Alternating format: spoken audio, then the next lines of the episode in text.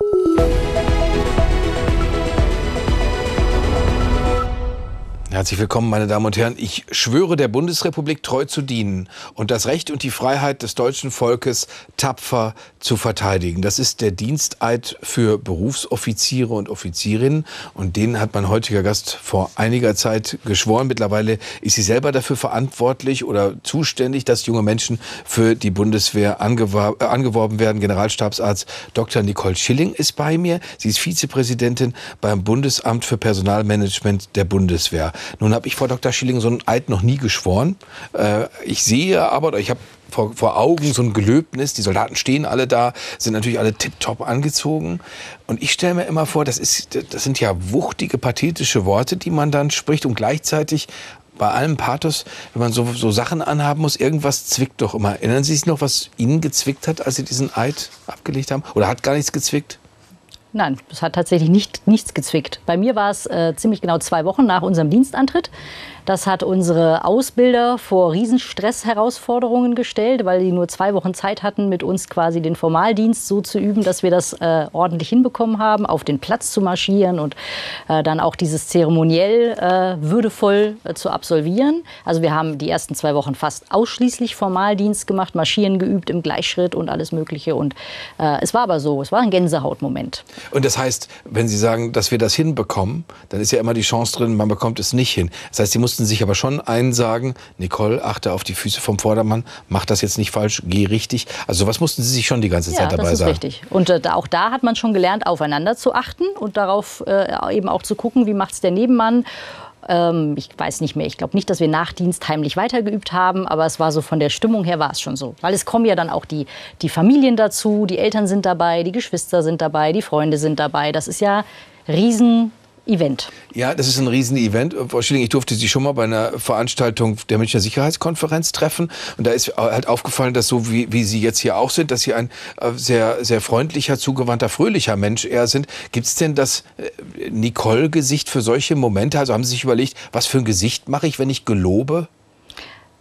Ich habe tatsächlich mich mit meinem Gesichtsausdruck vorher auseinandergesetzt und habe vor dem Spiegel ein bisschen geübt, damit es auch sehr feierlich aussieht. Ach, tatsächlich, Sie haben ja, das geübt. Wie man, das geübt. Ich habe Gucken äh, geübt. Äh, äh, ein feierliches Gesicht. Genau. Sie sind, das für diejenigen, die mit Bundeswehr äh, zusammenhängen, nicht so vertraut sind. Ich habe das übrigens nicht äh, so äh, angesagt, weil ich partout darauf verzichten will, wahrzunehmen, dass Sie eine Frau sind. Aber das heißt Generalstabsarzt, weil Sie General sind. Ja. Sie sind nicht Generalin. Ja. Weil, warum, was ist bei der Bundeswehr los, dass man nicht sagen kann, eine Generalin ist eine Generalin? Also bei uns ist die Regel inzwischen, dass wir, wenn man so möchte, die, die, die, die Gruppen tatsächlich auch äh, sprachlich gendern. Also wir reden von Offizieren und Offizierinnen, äh, von Soldaten und Soldatinnen, auch äh, bei den Unteroffizieren, Unteroffizierinnen. Was wir nicht machen weiterhin, sind die Dienstgrade nicht äh, gendern. Das ist eine Diskussion, die kommt alle paar Jahre auf. Ähm, die wird meistens ehrlicherweise nicht aus dem Kreis der Soldatinnen heraus äh, begonnen, äh, aber dann im Kreis der Soldatinnen sehr engagiert diskutiert. Ähm, wir haben im Deutschen oder eben, eben bei uns im Militär die Herausforderung, dass manche Dienstgrade einfach dann sehr komisch klingen würden. Also wir haben ja den Dienstgrad Hauptmann. Es ist dann die Frage, ob man dann die Hauptfrau sein möchte äh, oder ob man es. Äh, Stimmt, die Hauptfrau. Das ja. klingt ja so bei, bei einer, so wie, wie bei der Vielehe, sie ist die Hauptfrau. So, also ja, dann auch andere Dienstgrade klingen komisch, wenn man sie tatsächlich äh, gendern würde. Bei meinem Dienstgrad, Generalstabsarzt, Generalstabsärztin, wäre das nicht so. Ähm, ich denke, das wird wahrscheinlich die Zeit äh, irgendwann lösen und regeln. Ähm, aber deswegen gibt es da, äh, sagen wir mal, sehr unterschiedliche Meinungen dazu. Ähm, mir ist in der Stelle nur wichtig, dass äh, ähm, ja, Chancengerechtigkeit oder auch Gleichstellung eben nicht nur sprachliche Gleichbehandlung ist. Und ich persönlich komme ja aus dem medizinischen Bereich. Ich bin auch noch mit Frau Doktor und Frau Professor groß geworden. Äh, und wenn ich als Frau angesprochen werde, fühle ich mich schon hinreichend wahrgenommen und komme also auch mit Frau Generalstabsarzt sehr gut zurecht. Da wollen wir gleich äh, drüber sprechen, weil äh, das ist ja interessant. Sie müssen das heute machen? Sie müssen heute jüngeren Menschen, Frauen wie Männern sagen, wie sieht denn das aus? Die Bundeswehr als Arbeitgeber, habt ihr nicht Lust? Warum hatten Sie als 19-Jährige Lust? Das ist 1993 gewesen. Also da, da angeblich waren wir dann nur noch umzingelt von Freunden. Wir haben die Friedensdividende abgeschöpft. Das sind alles so Formulierungen, die sind uns jetzt mittlerweile sehr vertraut. Äh, das heißt, Sie mussten sich nicht darauf vorbereiten, dass Sie irgendwo kämpfen gehen. Also was hat Sie fasziniert, um zu sagen, das mache ich? Ja, es klingt vielleicht tatsächlich ein bisschen pathetisch, aber es war genau so. Ich wollte meinem Land dienen. Ähm, ich bin selber Soldatenkind. Mein Vater äh, war auch Offizier in der Bundeswehr und ich bin damit groß geworden. Wir sind alle zwei Jahre umgezogen, da wo der Dienstherr meinen Vater hingeschickt hat. Und ich habe immer erlebt, mit wie viel Leidenschaft und Engagement er eben diese Aufgabe des Dienens äh, auch wahrgenommen hat. Auch schon als hochrangiger Offizier, damals tatsächlich ja noch in Zeiten des Kalten Krieges, dann, ich sag mal, nach mehreren Tagen äh, durchfeuchtet und leicht müffelnd von irgendeinem Truppenübungsplatz zurückkam und äh, dann aber eben stolz wie Oscar war, dass sie ihre Aufgabe gut erledigt haben. Und diesen, diesen Spirit, den habe ich einfach als Kind mitbekommen und mitgenommen. Und ich habe mir ehrlicherweise die Frage gar nicht gestellt, äh, ob jetzt quasi nach der, nach der Wende ähm, das Erfordernis noch besteht, sondern es war für mich immer klar, äh, dass äh, ein Land Soldaten, Soldatinnen braucht, ähm, die eben auch bereit sind, äh, sich persönlich für Frieden und Freiheit zu engagieren. Und ähm, jetzt bin ich ja über 30 Jahre schon Soldatin und für mich ist es momentan tatsächlich auch sehr ähm, bemerkenswert, wieder in diese Zeiten zurückzufallen und mich viel an das zu erinnern, was ich damals als Tochter mitbekommen habe und auch was mein Vater äh, damals berichtet hat, der auch im Zuge der, der Wiedervereinigung dann ja auch ähm, die neuen deutschen Bundesländer damals mit besucht hat, auch diesen äh, Integrationsprozess der NVA in die Bundeswehr äh, mit äh, begleitet hat und ähm, ja, vieles von dem, was er damals erzählt hat, das, das kommt bei mir jetzt momentan auch wieder hoch. Jetzt äh, äh, gucken wir mal auf das Soldatische.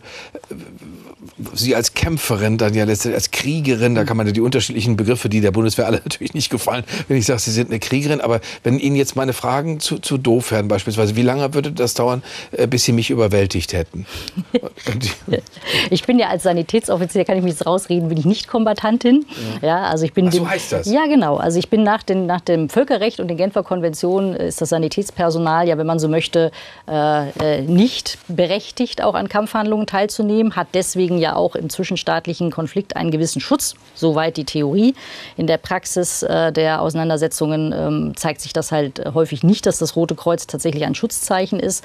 Ähm, aber äh, insofern bin ich militärisch so erzogen und geprägt worden, dass ich dem Schutz meiner Patienten verpflichtet bin, aber nicht unbedingt äh, den Gegner versuchen muss, äh, mundtot zu machen. Dann kann ich mir auch die Frage nach dem Gewehr und sowas alles äh, tatsächlich schenken. Wenn man jetzt Ihre Karriere anguckt, Frau Dr. Schilling, dann ist das tatsächlich so, als wären Sie selbst die personifizierte Werbung für die Vielfalt bei einer Karriere der, in, der, in der Bundeswehr. Sie haben äh, bei der Bundeswehr Medizin studiert. Sie haben Ihren Facharzt in Allgemeinmedizin gemacht. Sie waren in Afghanistan. Sie waren in Bosnien, da schon als Chefin einer Luftwaffensanitätsstaffel. Sie waren aber auch Chefärztin des Bundeswehrkrankenhauses in Westerstede in, in Niedersachsen. Und jetzt habe ich mir überlegt, okay, wie, man ist die Journalistenrolle, wie kann ich daran rummeckern? Wo finde ich was zum Kritisieren? Und das Kritisieren oder das Kritikwürdige wäre, Sie waren gezwungen, durch die Bundeswehr, durch ihre fast 30 Jahre bei der Bundeswehr, ein Vagabundinnenleben zu führen. Wenn es Ihnen in Westerstede total gut gefallen hätte, Sie mussten doch gehen.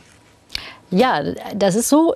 Allerdings ist das halt genau das, was den Reiz für mich ausmacht. Also, wenn ich mit einem nicht gerechnet habe, als ich Soldatin geworden bin, obwohl ich ja, wie gesagt, als Soldatenkind durchaus Einblick hatte, war das die Vielfalt der Aufgaben und die Vielfalt der Möglichkeiten, die sich bieten. Und ich hätte meinen Weg so nie vorhersagen können. Und ich habe mich aber in, in, jeder Position, die ich machen durfte, immer richtig aufgehoben gefühlt. Ich hatte immer Spaß daran. Ich war aber auch immer bereit, dann den nächsten Schritt zu gehen. Und für mich war immer die Aussage, ich habe keine Ahnung, was ich in fünf Jahren mache. Ich bin aber ziemlich sicher, dass ich da noch Soldatin bin.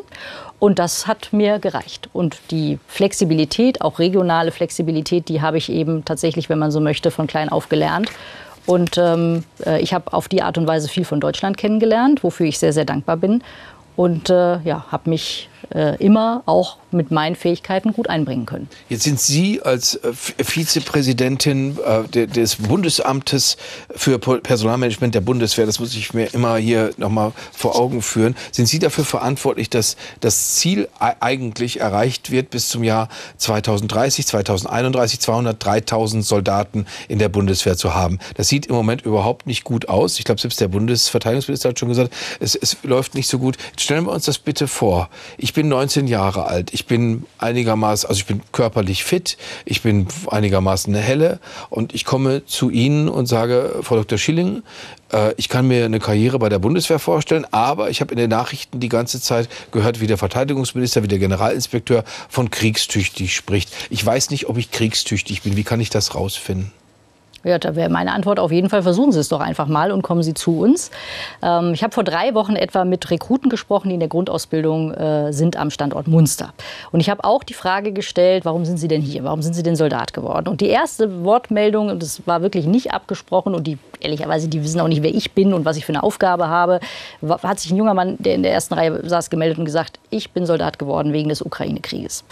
Ähm, also die, diese Grundhaltung, die ist auch in, bei uns in der Gesellschaft immer noch da. Und auf der einen Seite. In der Gesellschaft. Sie würden so weit gehen, dass es in der Gesellschaft noch da ja, ist. Ja, genau. Also der junge Mann war gerade zwei Wochen Soldat. Dem haben wir das nicht beigebracht. Ähm, es gibt schon noch die Grundhaltung. Die, die, die jungen Menschen sind auch auf der Suche nach sinnvollen Aufgaben. Ähm, die sind auf der einen Seite auch sehr selbstbewusst und trauen sich eine Menge zu, auf der anderen Seite aber vielleicht auch tatsächlich ein bisschen fragend und suchend. Und da können wir schon äh, ja, Orientierung bieten und es auch anbieten, kommt zu uns und findet raus, ob es für euch was ist und passt. Aber müsste man den Leuten nicht normalerweise sagen, okay, sie sind wegen des Ukraine-Kriegs hier bei uns, haben sich für die Bundeswehr interessiert, äh, dann äh, stellen Sie sich bitte mal vor, junger Mann, der Sie jetzt hier hinkommen, Sie wären da in einem dieser viel gefilmten Schützengräben. Auf der anderen Seite sind Leute, die Ihnen nach dem Leben trachten. Sie müssen den anderen Leuten nach dem Leben trachten. Ist dann nicht die Situation, dass die Gedankenvorstellung schon eine ganz andere? Es ist natürlich nichts, was bei uns jetzt auch nicht in der Gesellschaft tatsächlich im tagtäglichen äh, eine Rolle spielt und gedacht wird. Aber ich bin schon der festen Überzeugung, wir müssen auch diese inhaltliche Auseinandersetzung führen, äh, so wie das auch andere Nationen in, unserem, in unserer Nachbarschaft machen. Also zum Beispiel äh, bei den äh, Finnen ist jetzt seit Beginn des Ukraine-Krieges die Zustimmung auch zum Wehrdienst und zur Bereitschaft, das eigene Land mit Waffen zu verteidigen, deutlich gestiegen. Ähm, die setzen sich in der Gesellschaft auch noch sehr aktiv damit auseinander und das ist vielleicht auch etwas, was, was, was wir in Deutschland noch nachholen müssen. Aber das Thema ich sag mal, Resilienz unseres Staates und auch unserer staatlichen Strukturen und die, die Einsicht, dass das alles nicht mehr selbstverständlich ist, ähm, haben wir, glaube ich, jetzt spätestens seit der Energiekrise im vergangenen Winter, wo sich auch Kommunen darauf vorbereitet haben, vielleicht auch Bevölkerung mal wieder unterstützen zu müssen, bis hin zu Nahrungsmittelausgabe zu organisieren und auf Stromausfälle vorzubereiten. Also diese Bereitschaft oder die Einsicht, dass wir äh, uns einstellen müssen als Gesellschaft, auch in unangenehmen Situationen uns bewähren zu müssen und Aufgaben zu übernehmen, die ist schon wahrnehmbar und spürbar. Ja, mir ist da ein Beispiel eingefallen, nämlich das äh, sogenannte Karfreitagsgefecht. Das muss ich Ihnen nicht erklären. 2. April 2010 im Raum Kundus. Da haben sich deutsche Fallschirmjäger ein neunstündiges Gefecht geliefert äh, mit äh, Taliban-Kämpfern. Die deutschen Soldaten haben äh, 25, mehr als 25.000 Schuss äh, tatsächlich abgefeuert. Am Ende waren drei äh, Fallschirmjäger tot. Und jetzt ist die Frage, äh, wer, wer kennt Nils Bruns, Robert Hartert und Martin Augustiniak? Das sind die drei Fallschirmjäger, die an dem Tag gefallen sind. Vor allen Dingen, wenn man überlegt, ein paar Wochen später hat Lena Meyer-Landrut den ESC gewonnen für Deutschland mit Satellite. Das weiß jeder, diese Namen kennt keiner. Gibt es in Ihrem Freundeskreis, in Ihrem zivilen Freundeskreis mhm. Leute, die wissen, was das Karfreitagsgefecht ist? Weil ich glaube, die drei Namen wissen die eh nicht. Vermutlich nicht so viele, wie ich mir das wünschen würde. Und das ist natürlich, das ist natürlich schon auch der Wunsch, den alle Soldatinnen und Soldaten haben. Ich glaube auch in allen Nationen, dass wenn sie bereit sind, ihr Leben einzusetzen, dass das auch ähm, tatsächlich einen ein Effekt ausmacht, einen Unterschied ausmacht, dass man nicht sinnlos äh, stirbt. Das ist, glaube ich, schon wichtig. Es gibt aber auch jetzt zum Stichwort Karfreitagsgefecht auch in unserer Gesellschaft natürlich auch Gruppen und Kreise, die sich genau darum bemühen, ähm, das deutlicher zu machen und auch dieses Opfer, was äh, junge Menschen bereit sind einzugehen und auch darüber sind sich viele bewusst. Also das ist nicht so, dass alle Soldaten äh, blauäugig und naiv sind und immer hoffen, sie müssen nicht tatsächlich kämpfen, sondern sie sind sich den Risiken und der Gefahren durchaus bewusst. Ähm, und das vielleicht auch noch mal in die breitere Öffentlichkeit zu tragen, dass das nicht selbstverständlich ist. Aber trotzdem habe ich das Gefühl, und deswegen frage ich Sie da so penetrant nach, dass das so, das sind so zwei Stränge. Es gibt einmal diesen weiten Strang von Deutschen, die sagen, ja mein Gott, das war ja alles schlimm genug im Zweiten Weltkrieg, wir wollen Frieden. Zwischen den Jahren Rolf Mützenich, SPD-Fraktionsvorsitzender, sagt nochmal, wir sollten nicht so viel über Kriegen, wir sollten mehr über Frieden reden, als würden das die anderen Leute einfach aus Gusto nicht machen, äh, über, über Frieden zu sprechen. Und dann gibt es den anderen Strang, und da sitzen dann Leute wie Sie drauf, denn fast alle namhaften Sicherheitsexperten, die sagen, die Lage ist gefährlich. Mhm.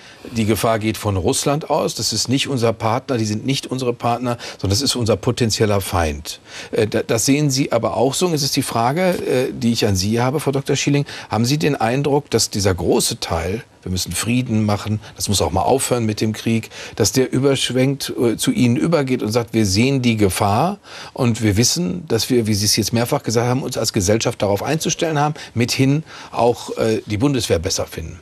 Also die Gruppe wird größer derjenigen, die das klar anerkennen. Das muss das muss man schon sagen. Also auch äh, bei denjenigen, die sich auf wissenschaftlicher Basis damit auseinandersetzen, die den öffentlichen Diskurs bestimmen, auch wenn wir in den politischen Raum gucken.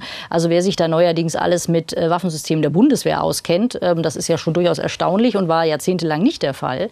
Ähm, letzte Woche war ich, war ich in Litauen und äh, habe auch dort deutsche Soldatinnen und Soldaten ähm, gesprochen und mich natürlich auch mit den litauischen Streitkräften dort getroffen und mit denen Vorbereitungen für die Aufstellung der Litauen-Brigade ähm, abgestimmt. Ähm, das, das, das dringt zunehmend ins Bewusstsein, auch ins Bewusstsein äh, der Deutschen. Also wir erkennen jetzt keinen Trend ähm, zu einer, zu einer ja, sag mal, Verweigerung der Anerkennung äh, von den Realitäten, wie sie halt Aber aktuell sie schaffen, sind. Sie schaffen ja die 203.000 Leute nicht bis 2030.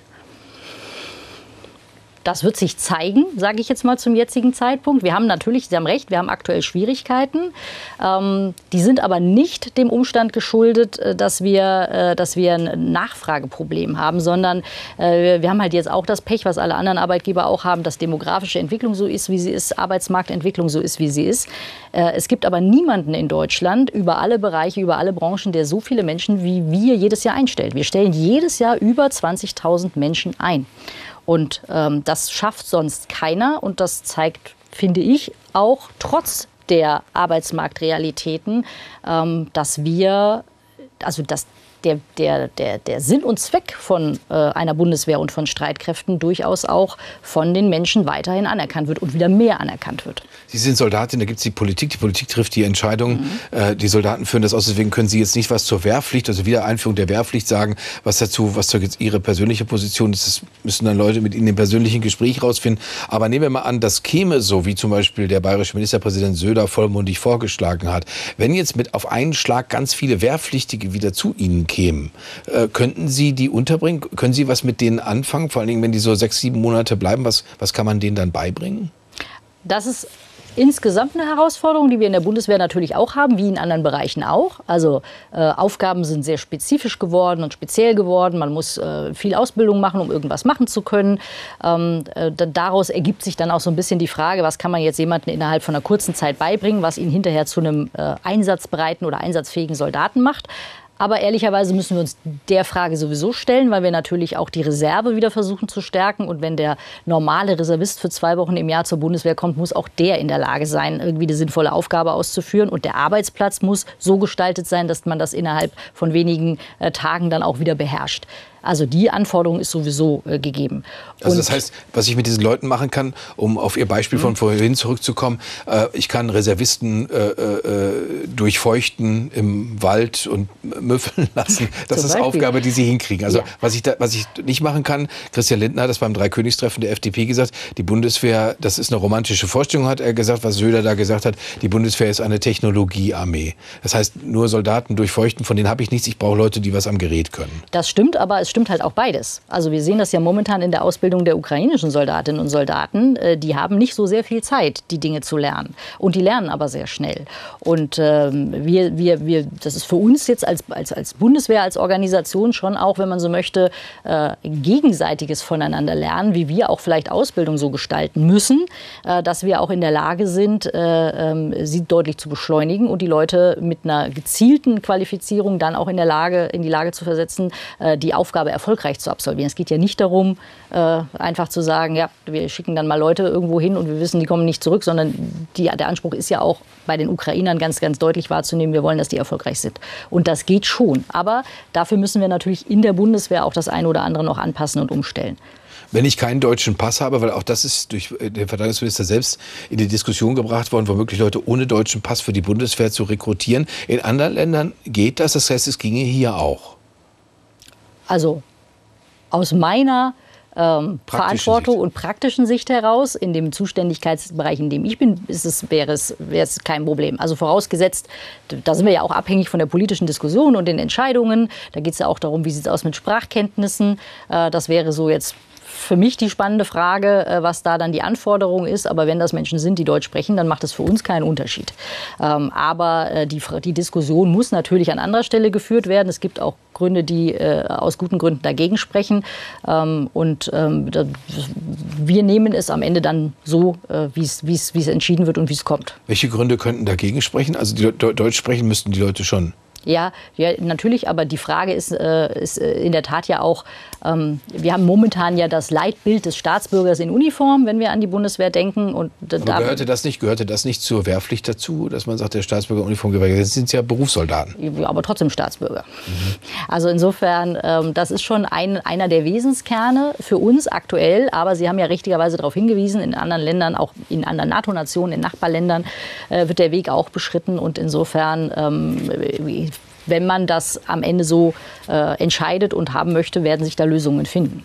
Ich suche hier gerade nach einem Zitat des Generalinspekteurs, der sich äh, auch mal darüber beklagt hat, ich sehe Strukturen in der Bundeswehr, die schnelle und zielgerichtete Entscheidungen fast unmöglich machen. Weil das wissen wir auch, die Bundeswehr ist ein bürokratischer Koloss. Deutschland hat mit seinem Bürokratismus ein riesengroßes Problem in Toto und bei der Bundeswehr ganz besonders. Fällt Ihnen da sofort was ein, wenn er sagt, äh, ich sehe Strukturen, die schnelle und zielgerichtete Entscheidungen fast unmöglich machen? Haben Sie sofort was vor Augen? Habe ich natürlich, aber das möchte ich jetzt vielleicht auch nicht mit, mit, mit, mit allen teilen, äh, was das sein könnte. Das aber können Sie hier im kleinen Phoenix-Kreis einfach ausbreiten. Sie sind, ganz, Sie sind hier ganz sicher. Genau, wir sind unter uns. Nein, also der, der Grundbefund ist sicherlich richtig. Und das ist auch eine meiner Hauptaufgaben aktuell, dass wir natürlich gucken, äh, an welchen Stellen müssen wir auch äh, gemeinsam mit den Streitkräften, das sind ja, wenn man so möchte, dann immer unsere äh, Ansprechpartner, äh, vielleicht auch Dinge verändern, weil es momentan dazu führt, dass auch Einstellungsverfahren länger dauern, äh, zu kompliziert werden, Anforderungen gestellt werden, die dann am Ende nicht erfüllbar sind und keiner in der Lage ist, die Anforderungen aber zu ändern.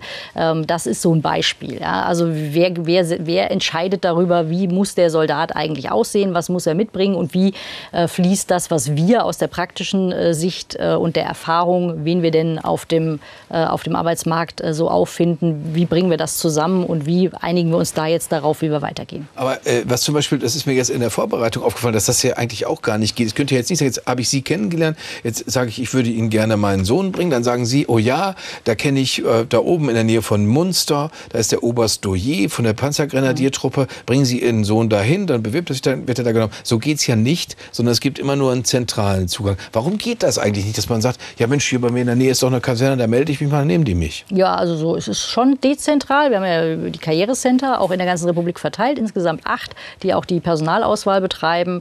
Und äh, das ist in der Tat eines, eine der Maßnahmen jetzt aus der Taskforce Personal, äh, dass wir auch äh, den Kommandeuren vor Ort, auch bei der Personalgewinnung, mehr Mitspracherecht einräumen wollen. Das machen wir dann gemeinsam mit den Karrierecentern. Und insofern würde ich sagen, Das könnten wir so ausprobieren. Frau Schilling, jetzt, jetzt kommen wir noch mal auf, den, auf den, den leichten Trugschluss, den man hier aus unserem Gespräch ziehen kann. Man trifft sie, man denkt sich, mein Gott, was für eine zivile Frau. Ist sie sympathisch, ist sie kompetent, was hat sie nicht alles studiert? Und dann kommt man davon weg, was das für ein Beruf ist, den sie mir anbieten. Wenn ich Panzergrenadier wäre, wenn ich Panzer fahre, wenn ich die Panzerhaubitze 2000 als Artillerist bediene und so weiter. Ich bin jemand, der andere Leute zur Strecke bringen soll. Das ist das, was ich letztendlich machen soll. Und der sich selber, ich bringe mich selber, Sie haben es vorhin gesagt, äh, ich bringe mich selber äh, in Lebensgefahr. Das heißt, wer eignet sich wirklich für die Jobs, die Sie anzubieten haben? Was muss ich für eine seelische Verfasstheit haben? Das Spannende ist ja, dass gerade die äh, klassische Kampftruppe das ist, was die Bewerbenden am meisten nachfragen.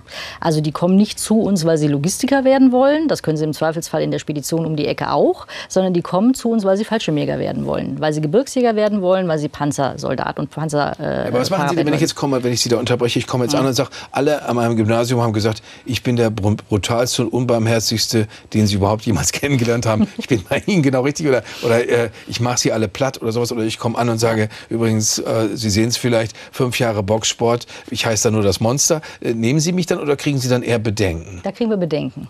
Also dafür machen wir ja ein psychologisches Assessment tatsächlich. Also wir machen eine, eine Personalauswahl, äh, äh die auch durch unsere Eignungspsychologen äh, durchgeführt wird. Und was wir jetzt nicht wollen, ist irgendwie den, den, den, den Rambo-Typen, der uns bei der nächsten Gelegenheit durchdreht ähm, und, und äh, unhaltbaren Schaden anrichtet. Ja, das ist es nicht. Schon jemand, dass der, der, Sie möchten schon jemanden, der auf eine Art und Weise Gewalt anwenden kann, ja. wie Sie es ihm sagen. Ja. Oder ihr sagen in ja. dem Fall auch. Warum machen nur 10 Prozent Frauen mit? Also ich weiß, da, da, ist jetzt in der Zahl, die ich Ihnen jetzt, mit der ich Sie konfrontiere, da ist der Sanitätsbereich rausgerechnet. Aber sind dann, es bleiben dann sehr viel weniger Frauen als Männer kommen. Mhm. Warum ist das so? Was haben die Frauen zu befürchten, die nicht kommen? wahrscheinlich haben die Frauen tatsächlich nicht die richtige Vorstellung davon, was man bei uns machen kann. Denn das ist ja das Nächste. Also nicht alles ist eben Kämpfen können und kämpfen müssen, sondern es sind eben auch viele Bereiche, wo man äh, in der Unterstützung tätig ist. Und das sind trotzdem militärische Tätigkeiten, weil sie auch vielleicht trotzdem äh, dann in einem Einsatzgebiet, äh, wo auch immer es liegen mag, ausgeführt werden müssen. Aber es ist, sind Tätigkeiten, die vielleicht für die Frauen sich mehr interessieren und die für Frauen interessanter sein könnten.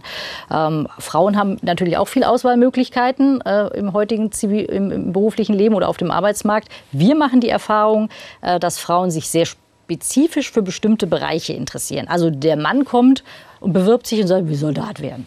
So, und dann gucken wir an, was bringt der mit an Fähigkeiten und dann schlagen wir ihm vor, wo wir ihn denn einsetzen wollen. Die Frau kommt und sagt, ich möchte das machen und nur das. Und äh, wenn wir dann da keine passende Stelle finden, in der Region, äh, in der Aufgabe, um die es genau geht, dann springt uns die Frau auch wieder ab. Eine von uns beiden war als Frau bei der Bundeswehr, ist als Frau bei der Bundeswehr. Haben Sie solche Schätzelein-Erfahrungen gemacht, dass, dass, dass Sie auf eine Weise angesprochen werden, die unangemessen war? Oder dass Sie gedacht haben, ah ja, jetzt weiß ich, wo ich gelandet bin? Wir reden über Anfang der 90er Jahre, also wir reden nicht über 2024.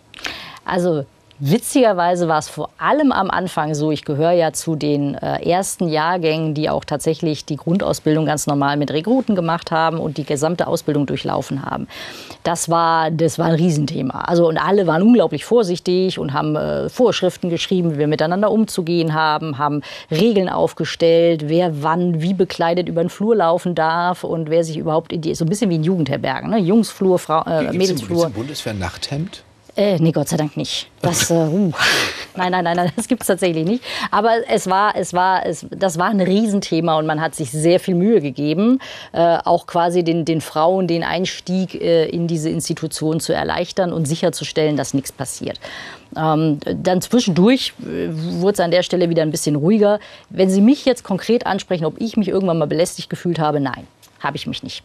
Und äh, ich muss auch sagen, dass, dass wir, also bei allem, äh, was da sicherlich, und das ist jetzt völlig unbestritten, natürlich trotzdem passiert, was nicht passieren darf und vorfällt, was nicht passieren äh, darf, haben wir schon eine ganz gute Kultur des Umgangs ähm, damit inzwischen gefunden. Mhm. Also das heißt, hatten Sie, Sie hatten in der Zeit auch mal Ihr Gesicht geschwärzt, weil mich das immer noch fasziniert. Ja, ja, natürlich. Dass Sie auch zur mehrfach. Kriegerin, mehr, mehr, mehrfach. mehrfach. Und Sie wurden, Sie wurden durchfeuchtet. Haben, ja. Sie dann, haben Sie dann mal irgendwann zu Ihrem Vater gesagt, jetzt weiß ich, was du da durchgemacht hast? Oder, oder wie war Ihr Austausch darüber? Ja, also, er, gut, ich bin ja, er war äh, Truppenoffizier bei der Luftwaffe, in der, bei den Flugabwehrraketen. Ich bin jetzt Sanitäter. Das ist jetzt dann schon aus seiner Perspektive was ganz anderes. Also selbst wenn wir dann eine Woche auf dem Truppenübungsplatz waren, war das aus seiner Perspektive bestimmt keine richtige militärische Ausbildung. Aber natürlich haben wir uns dazu ausgetauscht. Und er hat mir, er hat mir schon auch äh, Ratschläge mit auf den Weg gegeben, auch äh, das Signal geben, Mädel, da wird jetzt nicht immer alles logisch sein und auch manches mal schwer auszuhalten sein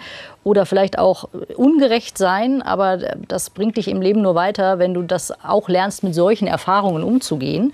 Und äh, ja, mit den Ratschlägen bin ich dann auch ganz gut durchgekommen.